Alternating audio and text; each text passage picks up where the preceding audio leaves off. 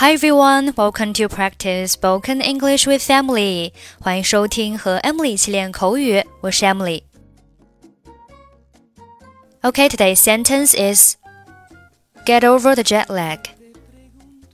Get over the jet lag. Get over jet lag. Get over 表示克服，jet lag 是飞行中的时差感。 Get over the jet lag，意思就是倒时差。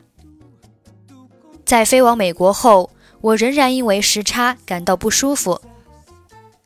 I'm still suffering from jet lag after my trip to America。你的时差反应调整过来了吗？Have you got over the jet lag? Steven 我明天第一次乘飞机出国，你能给我些建议吗？我应该注意哪些方面呢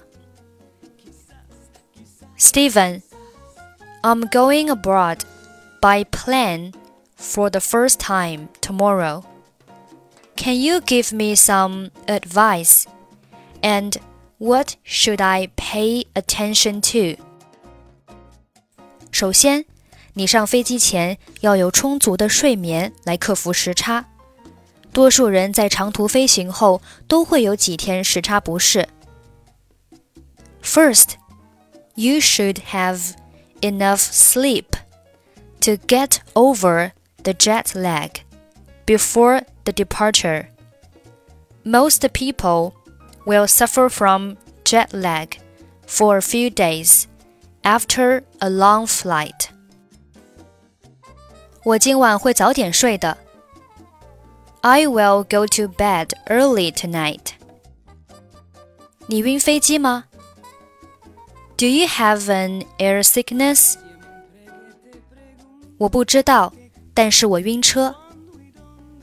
I don't know, but I have a car sickness. 你最好带一些晕机药。 You'd better bring some medicine for air sickness. Steven, I'm going abroad by plane for the first time tomorrow. Can you give me some advice? And what should I pay attention to? First, you should have enough sleep to get over a jet lag before departure. Most people will suffer from jet lag for a few days after a long flight. I will go to bed early tonight. Do you have an air sickness? I don't know, but I have a car sickness. You'd better bring some medicine for air sickness. Okay, that's it for today. 获取节目完整文本，欢迎关注微信公众号“英语主播 Emily”。I'm Emily. I'll see you next time. Bye bye.